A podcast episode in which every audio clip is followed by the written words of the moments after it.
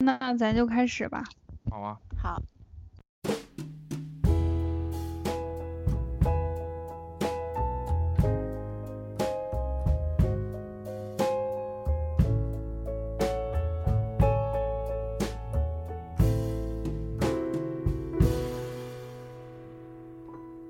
When you were here before, couldn't look you in the eye. 这一期呢，我们要聊一聊关于职场那些事儿。然后我想跟我浩文和小树藤讲一下我最近收藏的一些小剧种。然后，呃，我就看了一部叫《The Morning Show》，当时看他的初衷只是因为看到有《老友记》的那个 Jennifer。在里面当主演，这个十多年没有拍电视剧了，他突然拍了一部，然后我就抱着巨大的好奇去看了这部戏，然后看了之后呢，就给我的一个，呃，第一个观感就是贯穿始终的，你就会感觉两个女主角就是在在这部剧里面时刻就处于一种抓狂，然后呢平息情绪，然后再继续抓狂，再平息情绪的这么一个状态。嗯，所以呢，我在看这部剧的时候还挺挺过瘾的。比如说，嗯，这部剧里面有一个非常，嗯，就是围绕着一个特别明显的一个主题，就是讨论那个 sexism，就是说性别歧视文化吧。因为他们的故事发生在一个以媒体人为中心的广播公司，然后呢。这个广播公司的高层是一些大老爷们儿，然后是个非常，嗯，很典型的男权社会。然后呢，在这个男权的这个统治下呢，两个，呃，首先应该是由 Jennifer 演的那个 Alex，他是一个，啊，当然我要说这可能少少有点剧透啊。如果你不喜欢剧透的观众呢，你可以跳过跳过这段。然后呢，就是这个 Alex 呢，他在这个《早间新闻》里面，他是演一个挺大女子主义的这么一个呃女主播。然后呢，她在这个 sexism，在这个性别歧视文化当中，其实她采取的态度是那种我漠视，因为她很明确的知道我就是想要让自己出人头地，所以在那个过程中，她看到她身边的一些女同事。呃，遭遇了一些潜规则，呃，有一有一些是心甘情愿的，有一些是不情不愿的。那他就采用的是一种漠视的态度，因为他觉得我要生存在这个环境里面，我我不能说任何东西。可是另外一个女主角就是瑞，呃，叫瑞西吧，就是瑞西，她演的这个女二号，她代表的是完全是另外一个性格，就是她的。他的人生理念当中，就是我只要追求真相，我只在乎真理。那么这个女主角，她就是在这个 sexism 的文化里面，她采取就是说我一定要揭露，我一定要把这个背后的这些女性所遭遇的痛苦，我一定要让他们有一个释放的渠道。所以就相当于是两股两股力量在在这部剧里面有一个制衡。那我就觉得看这部剧还挺过瘾的，因为我觉得这部题材很非常现实主义，然后它从法律、从权力、情感，然后甚至个体的这种心理变化，就多个角度去探讨这个话题嘛。那我觉得这一期就我们其实是想来聊一聊，就是啊。非虚拟世界里面的我们所经历的那些职场事情，然后我相信浩文和小树藤肯定有非常多的话想要跟我们的听众朋友来 这个分享一下。听起来不太幸运的样子，我们两个人。所以浩文要不饱经沧桑的样子。浩文要不你这个作为有呃作为我们三个里面应该是年纪最大。啊，不应该是最多职场经历的，最多职场经历是吧？对对，来分享一下。浩文比较优秀，就是大大小公司都待过，然后各种工种就也都尝试过，所以浩文优先发言。嗯，优秀这句就是后期可以剪掉，就其实就是命运比较坎坷，就是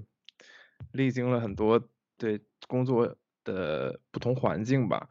然后，嗯，其实刚才星仔所讲到的，也让我想起了，就之前网上流传过一个段子，就是说，不同公司的类型，就是通过招聘时的话术，如何分辨这家公司是怎样的一个公司。比如说，他说我们不打卡，然后实际就上下班弹性，那基本就一谈就谈到晚上十点之后了。然后凌晨一点你又别想睡觉了。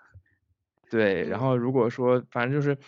呃，如果是说行业领先的工资水平，那这个是什什么行业、什么标准、怎样算领先？这种话也很暧昧。然后说你如果去那个公司面试，发现就是大家桌上东就是大家就是一个大平桌，然后上面东西堆得很杂乱，很有那种奋斗的感觉，那基本就是也是那种加班特别晚的。但如果是那种格子间，大家都不怎么说话，那基本就是到点下班的那种。所以说，就是能反映出来，其实不同公司、不同环境的这种差别真的挺大的。然后，嗯，为什么我们这想聊这个话题呢？其实是前一段时间，嗯，有一个北大女生，然后她在情感之中疑似说陷入被 PUA 的这么一个新闻，然后让我们联想到，就是结合。一些我们听说到的或者是经历过的故事，是觉得说，其实，在职场之中也会存在这么一种 PUA 的这种嗯套路吧。哎，我这里想就是想问一下你们俩，你们觉得 PUA 是一个怎样的怎样的模式吧？就你们所看到的和所理解到的东西，就理解到的 PUA。因为我还挺好奇，因为每个人对 PUA 的这个理解还是有不一样。因为我确实有跟身边的朋友聊过，嗯嗯，我觉得就是通过市面上的一些新闻啊，还有案例啊，我理解的就是这种，就是通过就是打压你、贬低你，同时又嗯夸赞你，然后嗯。的这种一种循环的模式，对，让你很反反复复，对，然后让你的心智就比较崩溃吧，然后失去自己理智的判断。嗯，我觉得，嗯，就是我觉得是这样，就说那个去施展 PUA 的这个人，他同时有两个角色的扮演，一个就是施暴者，一个就是受害者，他就是在这两个角色里面，他对。切换的特别好，比如说他需要你的时候，他会以一种相对弱势的姿态来跟你说，他他会说你很重要，我很需要你，我现在就是是呃极度需要别人帮助的你，然后他会跟嗯跟这个对方说我我现在就是你特别好，然后我我很呃就是很渴望有你的帮助，但是同时他又会在这个过程中。作为一个施暴者，去对于对那个对方，就是被 PUA 的那个人，他会加以一些呃情就心理上的打压，比如说他会说，嗯，我觉得你对不起我，为什么对不起我呢？因为我是如此的信任你，然后我为你倾注了这么多的心力和时间，呃，在比如说我们这段关系里面，那这个是我从这个北大。的包丽和牟林汉的故事里面，我得到的很就是很明显的一个讯息，就是这个男生是叫牟林汉吧，还是牟汉林？就牟先生吧。对，牟 先生，对。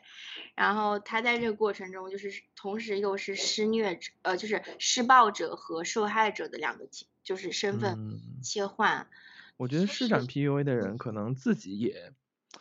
也有点分裂吧，要不然就是那种有意而为之的。我觉得迁移到职场上，其实我觉得就是那种，就是可能你的领导也好，或者说这种施展职场 PUA 的人，就是会把你一方面就让你觉得你自己很重要，就是团队里一个很重要的人，然后他很需要你；另一方面就是经常可能会非常直接和就是不留情面的否定你的一些。工作让你觉得自己一无是处，并且他还说，就是他愿意，就是就是非常尽心尽力的帮你，然后就是他花花费了很多时间来帮你啊、带你啊这种，然后就会让你觉得既惊恐又感恩，反正就是这么一种心态吧。对，尤其是在呃刚进入职场，就是刚从那个学生角色转换出来的时候，这个时候基本上大家呃都是过来人嘛，都知道呃就心智还没有完全非常成熟，也独立思考能力可能欠缺一点点，所以这个时候可能就容易会被别人主导操控啊，就是你会失去判断自己呃是否正确的能力，对。所以，呃，就就就提到这个的话，也也想延展的，就是说一下，呃，你职场初期的一些方向啊，确确定啊什么，呃，就我也想跟浩文聊一下，就为什么 我我和星仔都想跟浩文聊一下，因为浩文确实在这个就经验非常多，就是你觉，呃，就浩文你是，是 是是，对对，没毛病。嗯，呃，就很多我身边的很多人，然后他们都会觉得，嗯，就比如说，呃，毕业之后第一份工作选择非常重要，他们非常谨慎，必须要非常谨慎的选择自己的第一份工作，就是在哪个行业，然后去哪些公司，嗯，但你就是你是什么看法？你对这件事情？我觉得有。就是就是当下这种工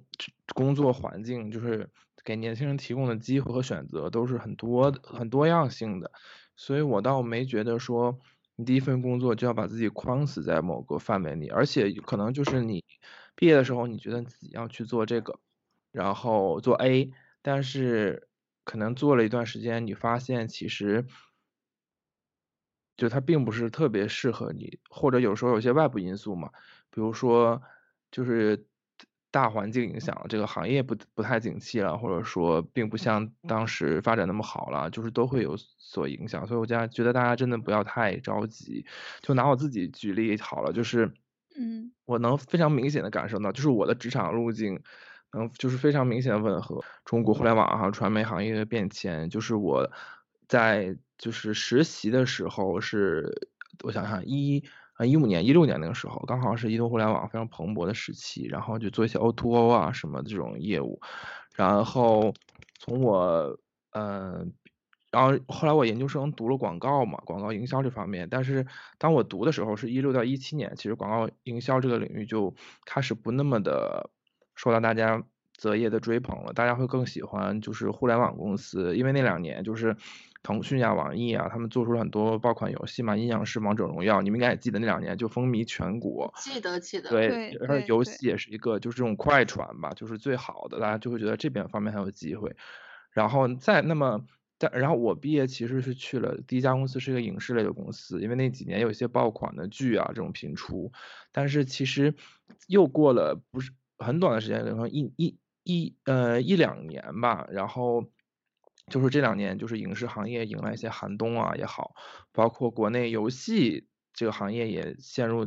就是一些政策上的各种方面原因也陷入滞缓，所以其实就是之前那个所谓风口也好，或者大家去追逐那行业不那么热了，所以大家就可能是大家都在思考说。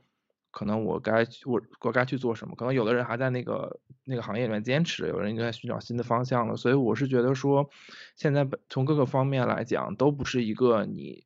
就给自己就是选择了一个就一条路走到黑的时这么一个年代了。嗯，对，就是初期还是呃多尝试。就嗯，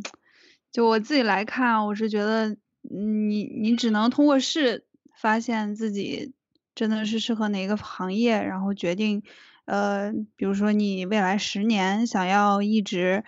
就是去做的那件事儿。对，我觉得多实习也是一个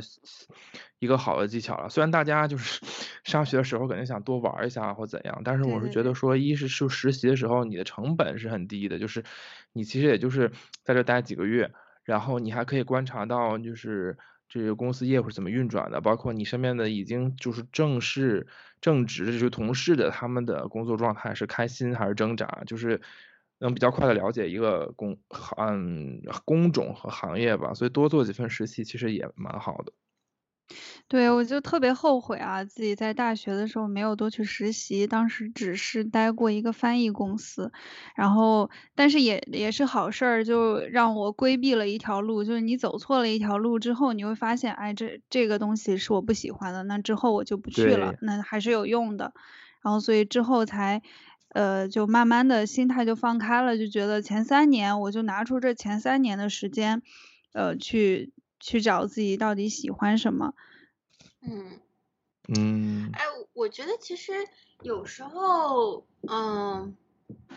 我觉得有些人特别幸运，就是在很小的时候就，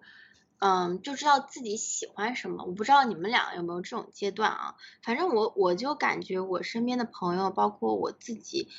就嗯，有一部分的人，包嗯，比如说我或者是我我妹妹，她就很小就知道她自己喜欢什么。然后，嗯，所以，我我觉得有时候会特别珍惜这种可能先天性的就知道自己，嗯，就是适合什么。因为我是一个理科不太，嗯，就是怎么都感兴趣不了的那种人。然后我就非常明确的知道，我可能这辈子是做不了跟任何数据有关系的，呃，行业。那我就去了，嗯，就是传媒啊、媒体这种，一直就在这个对这个。行业里面，所以我觉得，嗯，我不知道，就就感觉有时候人的这种，这也是一种运气吧，我不知道你们怎么看。对这个这个呃，我觉得新仔刚刚说的这事儿太罕见了，就是先天或者说你在前二十五年、前三十年能找到自己喜欢的事情，实在是太难了。就小的时候，老师会经常问你喜欢什么，那时候可能我们就是。想象力就是比较强，然后就是也没有经过这么多条条框框的东西，我们说出来东西可能就很简单。但其实长大之后发现，你找一件自己喜欢事儿太难了。就我之前跟我一位三十多岁，就是快四十的朋友，就是呃之前会聊天，就是他说我到三十五岁了，我都不知道自己喜欢什么。他已经在职场中待了十几年了，然后嗯，但是呢，他就说啊，虽然说就是你看。到三十四岁是一个分水岭，但是我还愿意去尝试，然后他就辞职了，就是呃一年一年换一次工作，然后一年去尝试，比如说画画呀，就是其他的，他他就是在不停的测试，说，哎，我既然不知道先天不知道我喜欢哪一种，那我可以测一测，然后嗯，之前他还说了一个比较有意思的，说如果说你真的不知道自己到底喜欢什么，那你就回想一下你这。前二十多年最让你开心的时刻是什么时候？然后，呃，对，当时我就说，哎，我想一下，呃，是我在迪士尼的时候，就是我去迪士尼玩儿，然后，嗯，然后就是我很享受那种就是很梦幻的感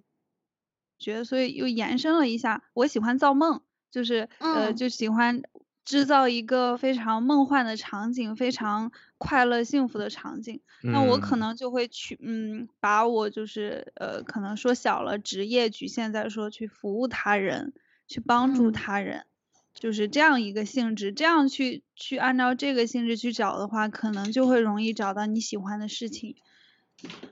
对，我觉得这是一个很好的找到你感兴趣的大方向的方法，但是我同时也想分享一个。呃，一种见解就是说，其实你工作所做的东西，也许并不是你就是最大的兴趣或者说最大的热情去做的，因为不是有一句比较戏谑的话说，嗯，你怎样毁了你的一个兴趣，就是把它当成工作，就是因为 我们工作这样干一行就是说，对你干一个你工作嘛，这种事情赚钱吃饭交房租啊什么，他们并没有，就是对它并没有那么浪漫，同时。具体的落实到每天干活的这种过程之中，它也没有那么浪漫。就就是即使是你是干一件你自己很喜欢的事情，也会让它多多少少变味儿吧。所以我在觉得说，因为刚刚嗯树藤所讲是找到一个大方向嘛，但是我觉得在大方向里具体你做什么，其实有的时候有可能往往是那种。嗯，你不并不是很讨厌，但是你也没有，也并不是，也也不是你最大的兴趣，然后你做起来还行，这样的一个东西，也许会适合当成你的职业。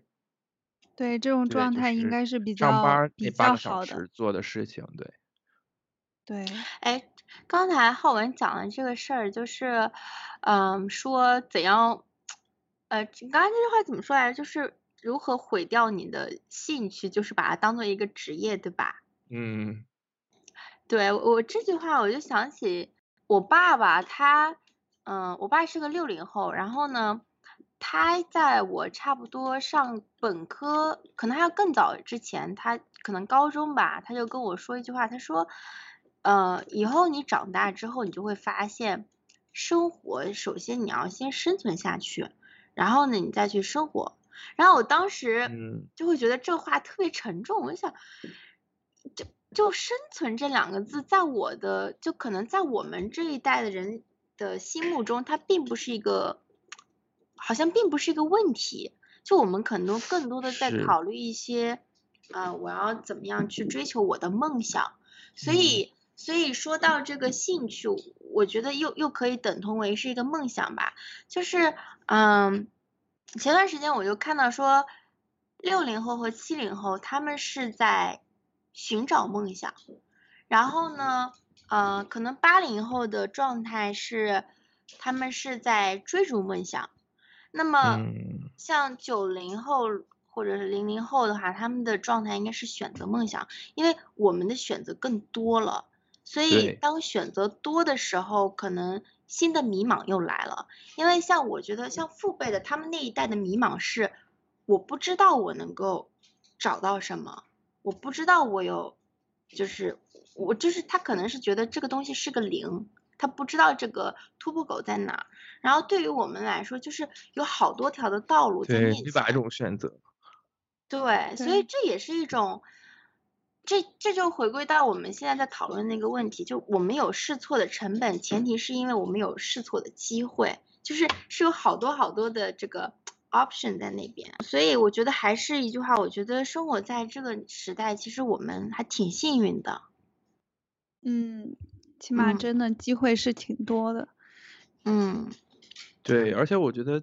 从某种意义上来讲，这个试错它也不是试错，只是是一个试不合适的过程吧。嗯，对，因为你你不可能因为对，如果就没有什么事情其实是错的了。如果是错的，你一开始你工干两天，你就会想走的。想起我一个朋友，真的之前说，嗯。他就我第一份工作，他入职介绍就说，我一定要在这儿干满一年。然后大家都很疑惑，为什么？因为一年其实也不是特别长。他说，呃，我之前四份工作最短待了一天，然后 就说去了一天，我就不想在那儿待了。嗯，我觉得我身边也有这样朋友啊，就是 上班第二天就把老板给炒了。就说我我不喜欢这个工作，然后我不适合这个环境，然后他说我走了，拜拜。我觉得，哎，这个其实也很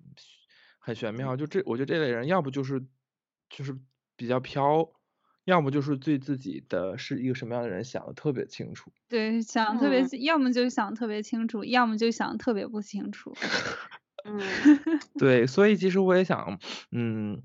上面我们聊了这么多嘛，其实我也想用一句话来收，稍微做个收尾，就是说我之前其实看到过一句话，然后我印象还挺深刻的，一直记着。他这么说，他说二十多岁的年轻人，就是二十到三十岁这个阶段嘛，他说其实真正重要的命题只有三个，嗯，第一是认清自己，认清自我与世界的关系；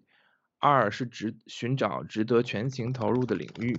三是在爱与被爱中走向成熟。就是我们先不提，就他就是这个三个命题，然后就是三可能是跟感情感情有关的，我们先不提。然后二其实我觉得可能会跟工作相关吧，其实一和二都跟工作相关。所谓自我和世界的关系嘛，就是我其实一直从随着自己的成长一直在理解和在回一下品味这句话。我是在想说，可能有的人他比较积极或。嗯，冲动一点，他就想说，我就想改变世界，那他可能就选择了创业啊什么的。但有的人他是那种，我去融入这个世界，或者我只是，嗯，就是跟大家一起往前走就可以。那康康就是沉稳派的，然后同时也在寻找说，比如说工到底工作是能够让你全情投入的，还是说可能工作以外你有什么支撑点。反正我是觉得说这句话，嗯，这句话给我除了给我方向性的指导，另外一个很大的意义就是说它框定了范围嘛，就是说其实你三十岁之前能把他们找到和想清楚就已经可以，就已经很不容易了，而不是说其实我们现在大家都很焦虑，就好像恨不得就是在二十五岁的时候就把自己的 人生大方向啊什么都想定了，如果没定就觉得说就像。要溺水了一样上不了岸，那其实就可能到三十岁的时候，我们才能就是初步去看清楚自己的一些选择吧。对，就是浩文，你刚刚不是说，就说嗯，年轻人要理清楚三大关系，第第一个就是说分清自己和外部世界的这个关系嘛。对。然后我相信你们应该都多多少少听过这么一句话，然后这句话是说。他说自己这个东西其实是看不见的，他需要撞上一些什么东西，然后反弹回来，才会更了解自己。所以，嗯，跟很强的东西、可怕的东西、水准很高的东西相碰撞之后，你才能，嗯，才能发现自己是什么，然后那个东西才叫自我。呃，这句话本身，呃，就是是来自于山本耀司的。然后我就想到说，其实，嗯，做自己这三个字一直是在我们这一代年轻人，或者说比我们更年轻的这些小伙伴们，他们这种做人的一种做人呃人生的哲学吧，就是我要做自己，我要追求我自己喜欢的，我自己擅长的。那我其实觉得。嗯，进入职场之后，我就很害怕听到我自己或者说我身边的同龄人对外面说我要做自己，因为我觉得做自己这个概念，其实，在在二十几岁的时候，其实是有很多的被误读，因为对我觉得被滥用了。对你兴冲冲的说你要做自己，那你就是你要先搞清楚自己是谁吧。对，就是如果你完全的就是认着你自己的性子来说，啊，我今天就要做自己，老板，老板跟我有点意见不对，那是老板自己的问题，那我要坚持我的理念。那么我觉得这种做自己可能就是真的是误入了一种歧途，就是我是毫无任何，嗯，就是对外界的这种关系，它是。没有一个理性的判断，而是盲目的说，我就是坚持我自己。所以我觉得，当我现在再回过头去读山本耀司这句话的时候，我就会发现，其实他说的特别有道理。因为你自己这个东西，当你不知道自己是什么的时候，你很难做自己。你必须要跟比你强、比你优秀的人或者事物去相碰撞之后，你才能够找到。呃，可能我自己身上跟这个更强的东西之间的差差距，或者说我不是差距，而是一种我爆发出了一种更大的潜力，我的优势是在哪儿？那么这个时候才慢慢的理清和看清自己自己这个东西它到底是长什么样的。嗯，而且其实因为我本身其实是。读过就是读心理学专业也就也不能说读吧，就是很感兴趣这一点在于，嗯，我想要说当时呃十几岁的时候我就发现，人这个东西他对自己的这种认知仅仅是停留在一个很表层的上面，因为人是分意识和潜意识的，那么潜意识它就是讲。人很大的一部分，将近有三分之二的部分，它是在那个冰山，就是冰山，它有一部分是沉入在海海底的嘛，有三分之二那部分，我们称之为潜意识，它是看不见的，它是，呃，你平时可能不会冒出来，但是只有当你遇到了一些，可能说挫折，遇到了一些变故，甚至说遇到了很多你。你平时就是没有去臆想过的东西，你这个潜意识就会冒出来。那我这个时候就是回归到刚才说做自己，其实潜意识和意识它这个东西的分界点就在于你能能不能把自己的内心打得更开，去探索内在的自己，而不是说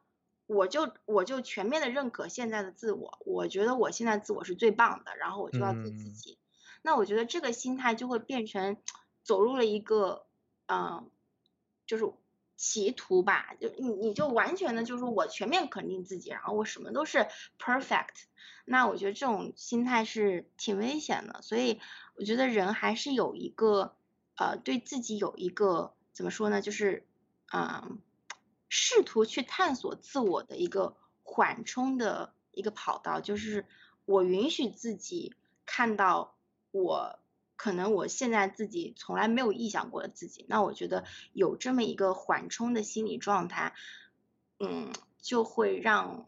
让年轻的我们有更多的潜力爆发出来，对，对，我觉得就是不要急着全盘接纳自己或者全盘否定自己吧。其实，嗯，大家都是一个在动态中成长和修复的过程。有没有发现我们三个人像是互相在洗脑？对，我觉得有点可怕。我觉得就是像那种，就是我们像是圈的那种，对，就是对，开始。就是大家互相把把自己的想法灌输给对方，然后我再吸纳其他的就是我们三个人来回的循环循环。嗯，哎，我其实还蛮想就跟你们聊一下，你觉得职场当中如果出现需要你站队的时候，这个你们有没有遇到过这样的问题？就是需要你站个队，然后你一般会怎么样去面对这种？这种情景呢？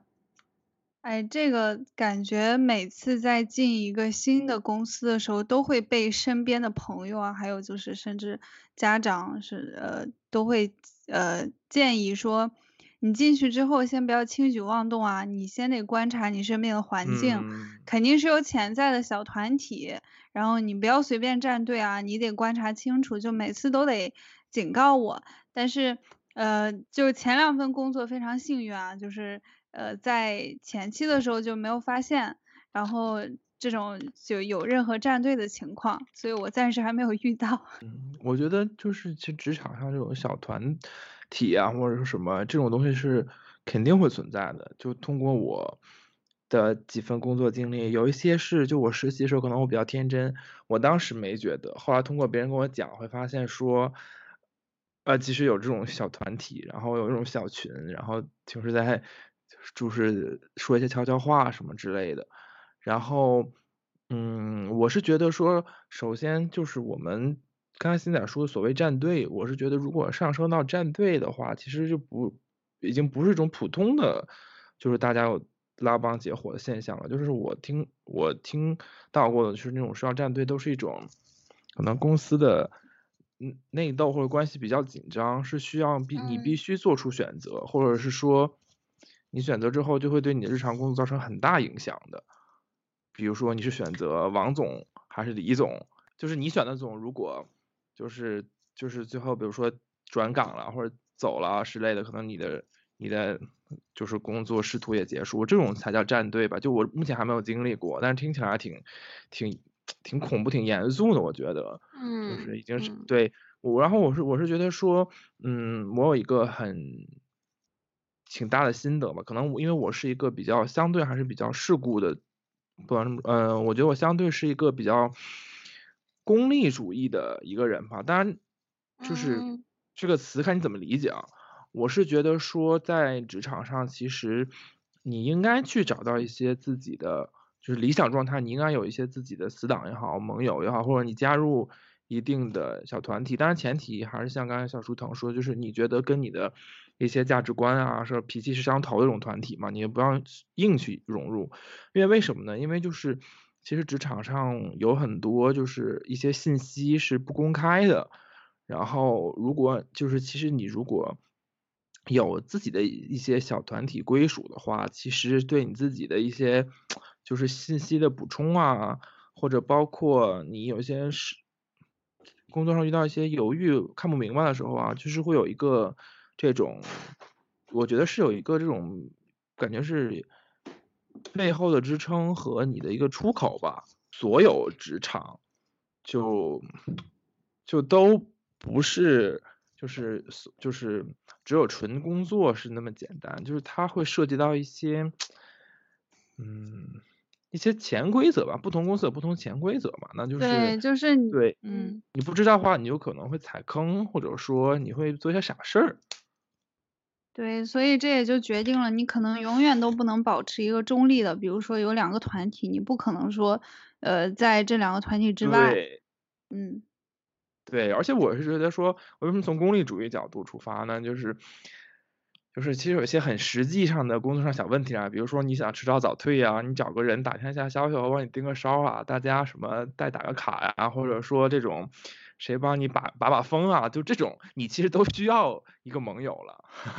啊，我学长传播，学长在传播不正确的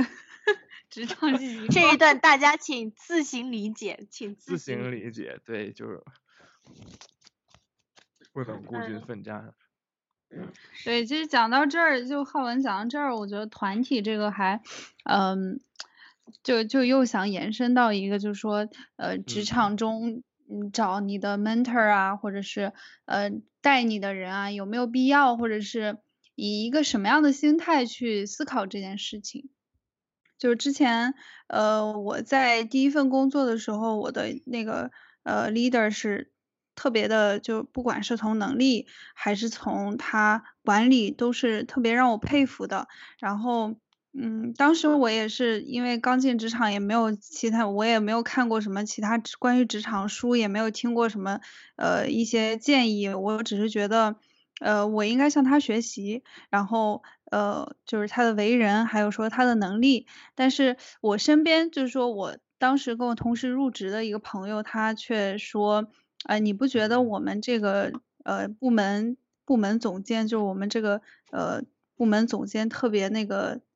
就是说自私嘛，他就说他特别的，呃，只照只顾自己，就是说呃自己的 KPI 或者什么东西，他说他完全就没有在教我们一些好的东西，然后所以这个可能也就我当时思考了一下，我就觉得，嗯，在这个方面可能心态要摆正一点，不要让人觉得说你作为刚进职场的就一定要有一个人来带你，因为呃。就是这个观念还是比较能理解的，因为我们在学校待了十几年，然后那那个角色一直都是老师跟学生，然后你是学生，你就有那个权利。听老师给你讲，然后给你教给你。但是你一旦进入职场之后，你角色变化了。但其实人人都是平等的，那个时候是没有人有义务去教你的。所以，嗯，当时我朋友在跟我说，就是我身边那同事在跟我说这个的时候，我就突然想到了这个。呃，到了职场之后，可能不仅是你的身份变化了，你身边的呃圈子也变了。就不要嗯，以一个那种。学生的心态去处理一些事情，然后这个这个可能会防止你之后会出现一份一些问题。对。哎哎，其实说到这个小，就是说的说到这个，我就想到我之前之前我的那个前一份工作 leader，他就跟我说，你你刚进入职场，然后他他就是当时是这样一个情况，就我当时是问他一些啊，我们广告。广告的用语，那么我当时就特别傻，我就说，嗯，这个我我就是老板那个，这个请问这个啊，比如说广告词里面的 RTB 是什么意思？那么 RTB 其实在广告里面是 reason to believe，就是卖点。那我当时是完全不知道，当时我的 leader 他说，你能不能自己先找到一个你觉得还不错的答案，再来问我问题呢？然后通过这个事情，其实我。我当时是觉得，嗯，你是希望我给你做选择题，而不是填空题，是吗？我觉得我 leader 他还挺挺能看穿我心思。他说，你是不是觉得我我在省事儿？然后，然后他说，其实我不是，就是我希望你做到的一点，就是说在问问题的时候，你首先已经做了功功课，你已经心里大概有个谱，就是你内心可能会有一二三个答案。然后呢，这样做的好处就是，一方面你自己提前做了准备，第二就是另一方面，你对你的，比如说向你请教的那个人，对他来说也是，嗯，减少减少时间成本来跟你沟通，所以我就觉得，嗯，这是一个很好的工作习惯。凡是遇到问题，先去自己先探索一下，然后呢，有几个就是答案或者你觉得还不错的 solution，然后再跟呃你想要沟通的那个对象去去进行交流，那么就是有有内容可说。是的，我觉得就是首先，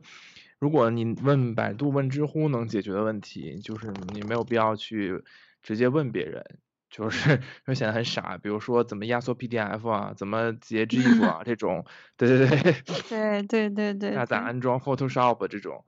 对。然后第二个是说，我觉得你先把你所能尽到的努力都穷尽吧，不管是你自己去查还是问别人，然后再就是带着你的结果去跟别人探讨，这样会好一点。就好像我们，嗯，就像打羽毛球啊、打乒乓球一样，就是哪怕你发球差一点，但是你也要发出去，别人能看到你。这么一个动作，而不是你就站在那儿，对吧？这不是就是这么不是这不是一种 对游戏的状态，嗯嗯，确实就是在职场当中，完成比完美更重要。你要先去做了这件事情。是，我觉得其实很难存在一个真正的状态，说绝对的完美，这只是相对的完美吧。我觉得大家职场中就是不同层级的人，其实做的事情都是完成，只是说。嗯，就像拼拼图一样吧，就是可能有的块好拼，有的块不好拼，这样子，大家都是去推动把它先完成，然后可能存在，比如说，嗯，八十分的完美，九十分的完美，就是不同的相对完美，这样。嗯嗯，我觉得刚承接新仔刚说的话题，就提到了说很多就是职场中的一些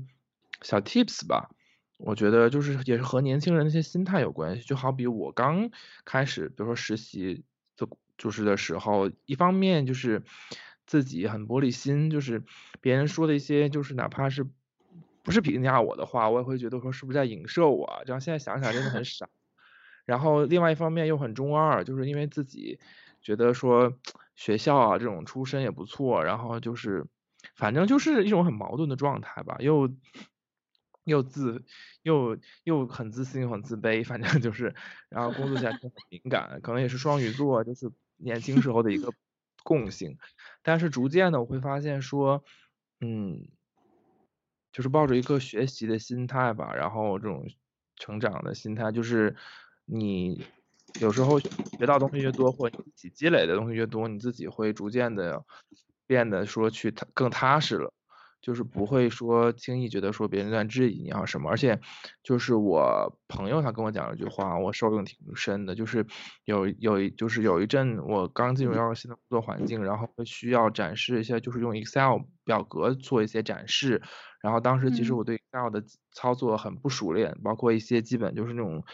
筛选啊这种之类的都不是那么熟练，然后。可能有时候，比如在开会展示啊，或者怎么说，就是有点露怯在同事面前，然后我心里就很不舒服。然后我朋友跟我说说，那个你在工作的时候一定要不一定别怕露怯，说露怯的，凡是露怯的时候，就是说明其实你是知道自己可以去学习什么，弥补什么，你也就是相对可以有成长的这么一个机会。我也想也是，就是其实挺好的，就是当你露怯的时候，或者当你。做的不好的时候，其实是一个非常明确的，你就可以去学习的机会。这样，嗯，我觉得露怯，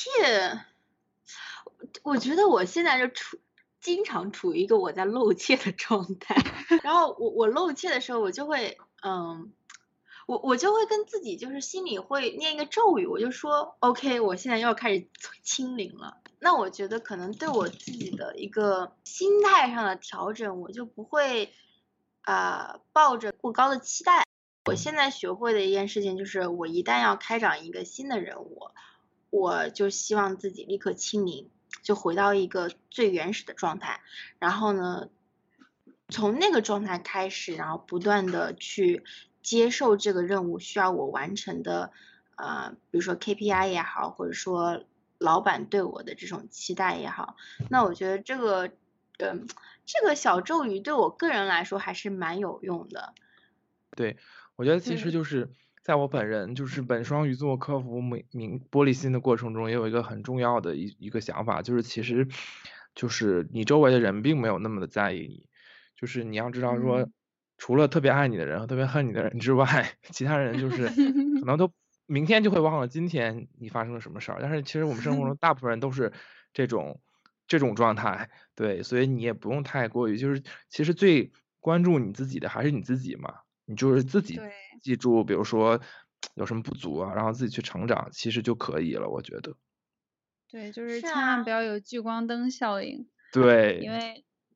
就自自己反而可能越想越 越走不出来那个状态，就是还是得像新仔一样学会清零。然后其实你其实再怎么在意，比如说自己做错一件事儿露怯了，在在大家面前，其实最多也就三天。三天之后你就忘了，对，我觉得不是你忘了，大家都忘了，大家可能都不用三天，大家可能就是两个小时就忘了，真的一定要说服自己去缩短自己这个反复去，可能就是哎呀怎么自责，怎么说自己怎么这样啊，怎么这么丢人？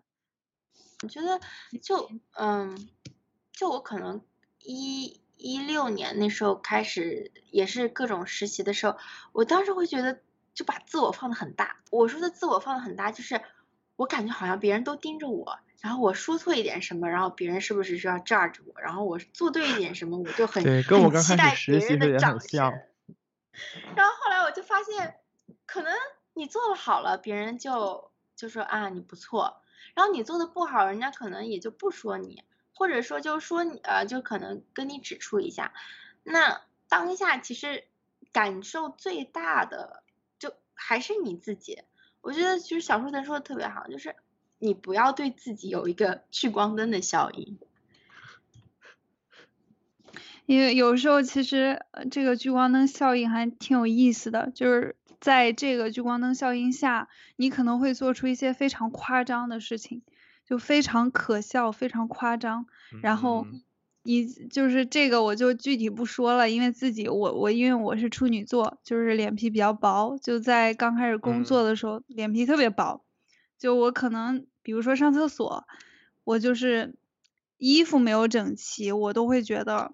我靠，我走不出来了，特别难受，就是说怎么这样，就是自己一个就是形象就是嗯小到这种事情，然后就可能会做出很夸张，就是。无限放大，然后你一旦放大之后，你可能做事儿就比较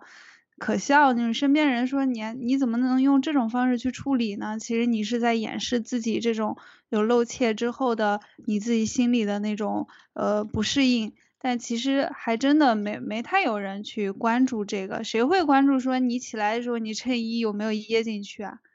就除非特别爱你或者特别恨你的人。对。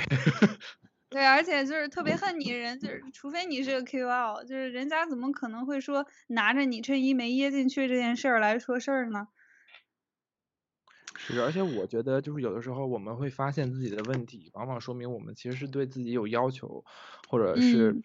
这种有上进心的人。你们有没有发现，就是可能我经历的工作比较多吧，我会发现有时候一些非常就是属于那种。就是怎么截 GIF，怎么压缩 PDF，还要问别人的人，他反而是会非常心安理得的，就是 每天在愉 快的扮演着一个职 场小白的那种角色，对。对。那跟这样一看，其实我们感觉，嗯，就是还挺好的，对自己要求高也也挺好，但是不要要求过高。啊，听众朋友，我这里来跟就是声明一下，我们并不是倚老卖老啊，我们只是我们其实也是一个处于小白的状态，但是我们只是在讲就更小白的我们就经历过的一些事情，可能就是过分早熟，然后但是现在我们还是小白，大家都没有工作超过三年吧？我发现我这个公关做的特别好，所以你们还有什么职场的一些，比如说非常实用的，觉得一些。这种 tips 可以跟大家分享一下吗？用，嗯，实用的话就比较硬货了，就嗯，可能就一些扛把子。小时候才要说些扛把子的 tips，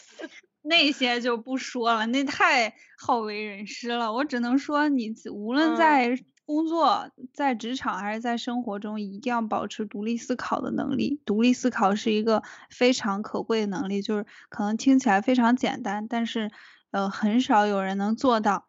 然后就是你可能不要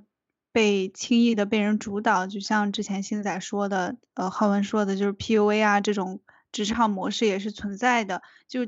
呃，但凡你能保持这种独立思考能力，你就不会轻易被人主导。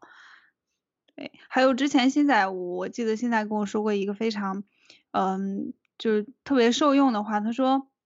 嗯，书童，我最近在看一些书，就是一些真的是经典。他说，真的经典才是经典，你就会发现市面上百分之九十的书不过是在做那些经典书的印钞机。我觉得是这样，因为现在。嗯，现在市面上有很多林林总总的，就是讲一些啊，比如说怎么样去啊营销，怎么样去，比如说投资这样的书。但是你会发现，可能他们更多的是讲一些技巧，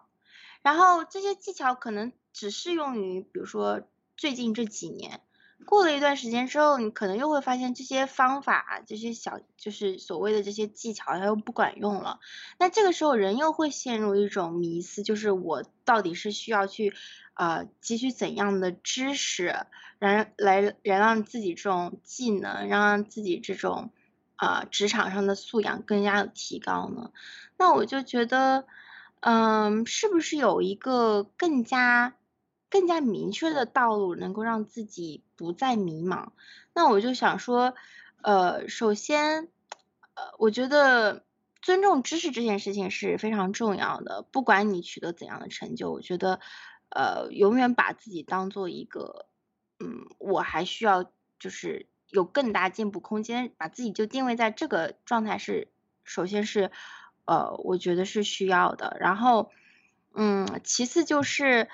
你能够进行独立思考的前提是你有一定的积累，你有一定的呃比较稳固的三观吧。那我觉得这个三观的构建是在于你可能会呃阅读大量的不同的书籍。呃，我我觉得我之前就犯过一个很大的错误，就是我当呃因。我我就是在我大学本科的时候，我只读我自己感兴趣的书，比如说我只读一些可能跟啊广告媒体有关的这些书籍，然后我我不会去涉猎说我要去读一些天文地理啊，或者说我我并不擅长的这种金融类的书籍，因为我觉得好像跟我的生活啊并不是很息息相关。那我觉得其实这是一个把自己推到了一个。就是窄胡同的道路上，因为当你的当你的思维只局限在一个区领域的时候，其实你会发现好像你是那个领域里面最厉害的人，但其实不是的，因为有很多的知识，包括很多的领域它是相通的。那我就觉得，当我明白这一点的时候，我就发现我要去学习的东西还有很多。那么去哪里学习呢？我觉得还是从一些嗯。最经典、经过时间考验的这些书籍和这些知识，因为它怎么说，就是真理毕竟是经过时间的检验，那才可能叫做真理。所以我还是会回归到，呃，就是所谓的一些经典书里面去找寻答案。那这是我自己排遣自我的一个方式。也这是我觉得，呃，独立思考的前提是，你要有自己有一定的积累之后，你才有可能说，我跳脱出自我，在一个相对客观和理性的角度去思考这么多的声音，在这么多的，